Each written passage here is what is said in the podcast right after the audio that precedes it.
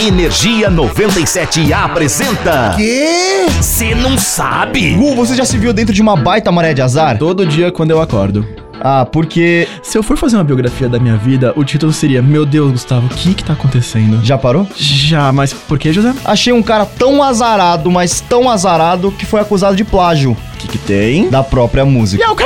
Exato. Mas como que isso funciona? Seguinte, o youtuber holandês Paul Davids faz seu conteúdo em torno de vídeos dele tocando guitarra, ensinando acordes. Então ele já tinha recebido strikes por, por tocar música de outros artistas. Até que ele recebeu de uma música que era dele? Exato. Mas não faz sentido, eu tô confuso. Calma, parcinha, tô explicando. Tá, tá, tá, tá, tá, tá, tá. O que rolou foi que outro cara fez um vídeo com a música dele, só que adicionando elementos de guitarra e vozes à música. Por algum erro do YouTube, é, eles se confundiram e não só acusaram o dono da canção de plágio, como também passaram a repassar todo o dinheiro arrecadado pelo vídeo pro cara que copiou ele. Continua confuso, minha cabeça tá doendo. Acho que além de azarado, você é lento, Gustavo. Tá, mas o que o cara fez no final de tudo? Deixou quieto. Depois de trocar uma ideia com o cara e explicar que o que ele fez foi errado, o David simplesmente disse: Provavelmente isso deve acontecer toda hora.